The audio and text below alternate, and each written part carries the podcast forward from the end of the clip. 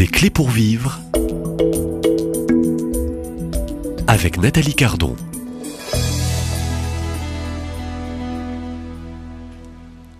La liturgie est lieu de communion et de fracture. Je reçois au micro, je dirais, un spécialiste, hein, un, frère dominicain, euh, professeur de théologie de la liturgie et des sacrements.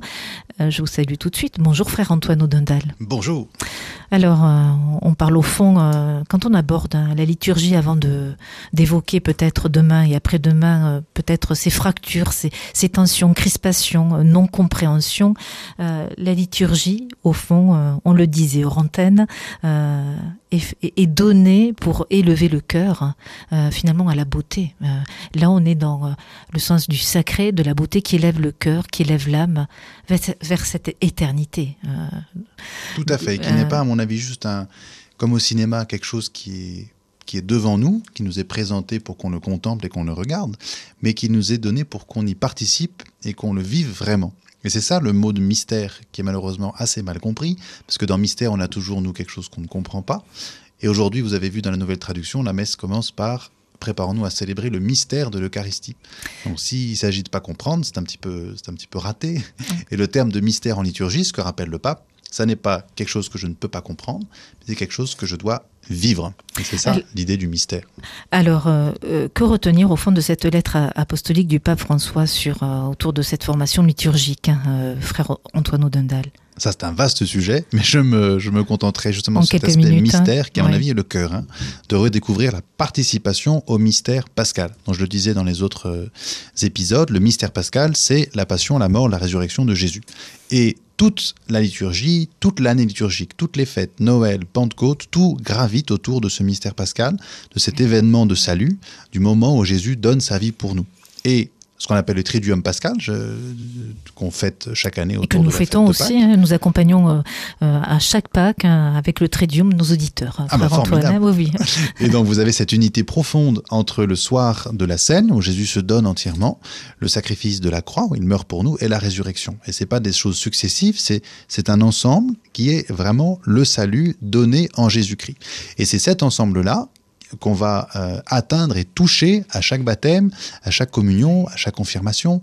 Les sacrements sont l'actualisation dans notre vécu, dans notre euh, aujourd'hui, du mystère pascal. Donc toute l'année liturgique tourne autour du mystère pascal, tous les dimanches tournent autour du mystère pascal, et le pape François veut nous, nous inviter à regarder vraiment l'Eucharistie dominicale, c'est vraiment ça qui est le quotidien finalement du chrétien pour le chrétien, le baptême, c'était une fois. La messe du dimanche, c'est tous les dimanches.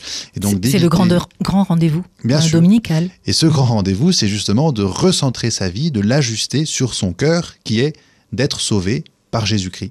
Et donc le mystère pascal est au cœur du dimanche. Je pense que c'est ça le, principal du texte, c'est que la messe ne soit pas un ensemble de connaissances, ne soit pas un événement euh, fraternel, euh, même s'il y a peut-être des choses qui en font partie, bien sûr, mais que la messe soit d'abord pour le chrétien la certitude de participer à, au salut donné par Jésus-Christ, qui à la fois le sanctifie lui-même et l'unit à ses frères dans le don de l'Esprit Saint. Alors, au, fond, euh, pour euh, faire court, euh, résumer, le pape François, avec une telle lettre apostolique, veut rappeler à, tous les fidèles, au fond, que le cœur de la messe, le cœur de la messe est de faire mémoire de cette mort, de cette passion du Christ qui se donne pour l'humanité, sans oublier ce, mystère qui est finalement le mystère, enfin, on parle de mystère de sa résurrection, au fond. Tout à fait. Et on a toujours tendance, je pense, à trop séparer dans notre tête euh, les différents éléments. Donc il y a un moment de la messe où je vais plutôt prier en union avec Jésus qui a souffert pour moi, puis un moment de la messe où je vais plutôt me réjouir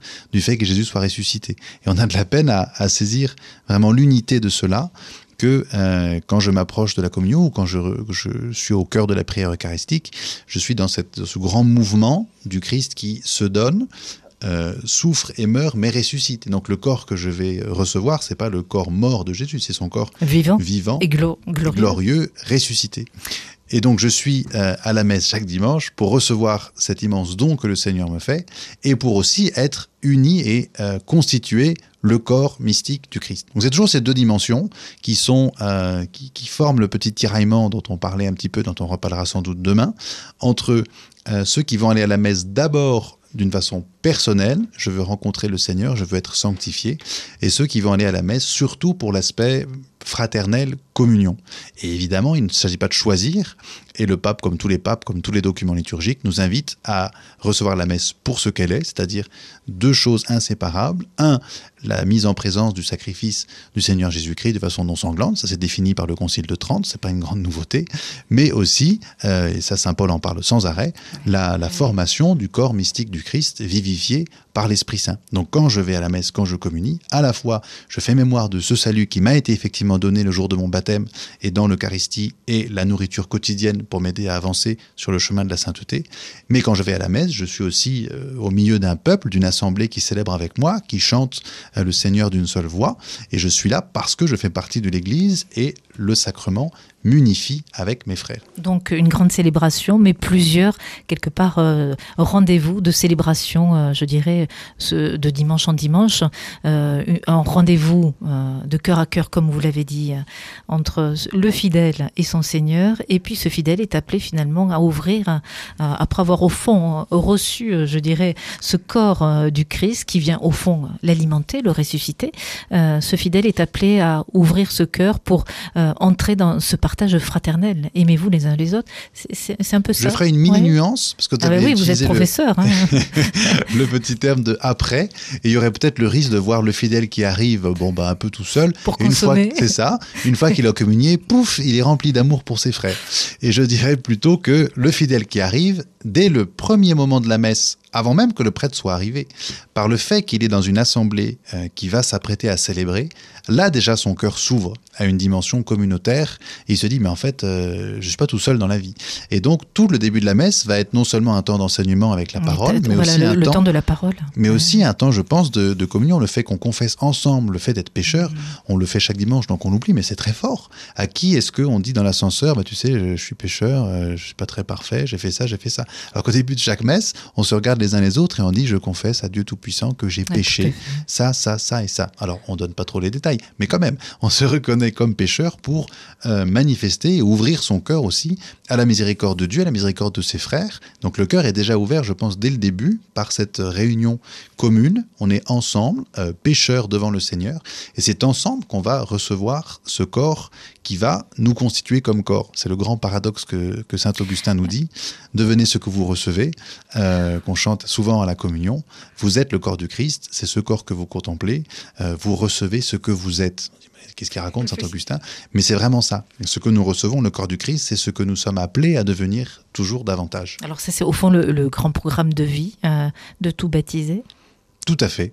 C'est ce qu'on dit avec nos termes C'est un enjeu. peu hein. gros grain en théologie. c'est- l'enjeu de toute une vie. Oui. de, oui, du, du baptême qui euh, nous marque d'une une ressemblance christique et christo-conformante. Donc euh, la vie du chrétien est comme scellée le jour de son baptême d'une ressemblance à, du Christ. On est constitué fils dans le Fils.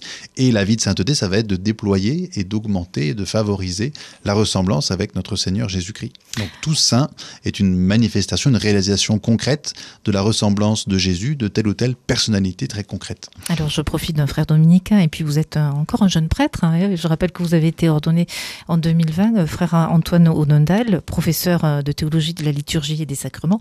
Donc vous êtes, euh, je dirais, euh, la bonne personne pour, euh, je dirais, euh, aborder euh, ce sujet autour de, la liturgie. Euh, On le répète, un lieu de communion, hein, communion aussi fraternelle, euh, mais lieu aussi de. On en parlera demain. hein. On garde, je dirais, euh, on y va tout doucement. C'est une progression.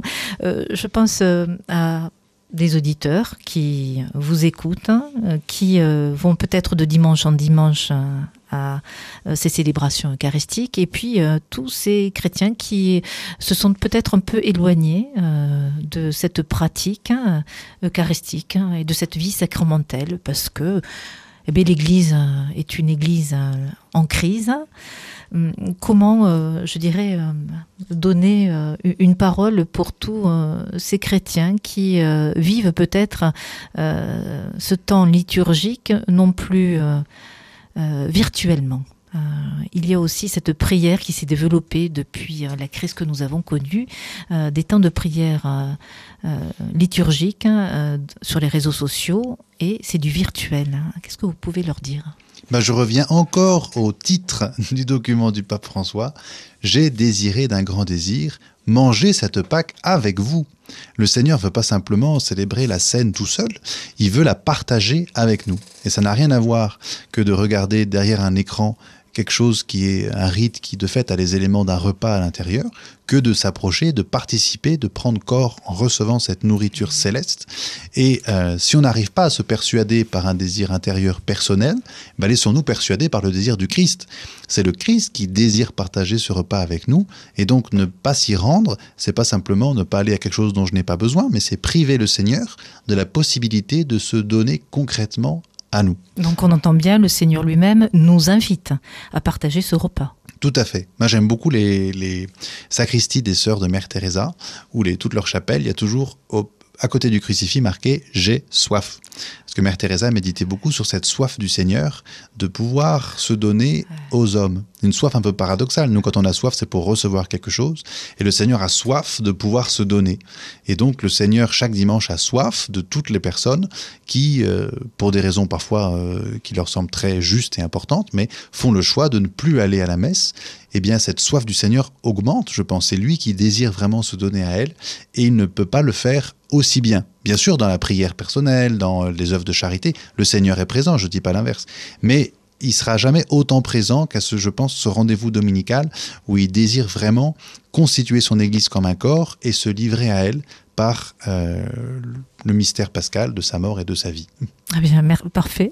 On, termine euh, cet épisode du jour euh, sur ces bonnes paroles. Merci frère Antoine Odondal et je vous propose de vous retrouver ici même demain à la même heure. Et merci. Merci.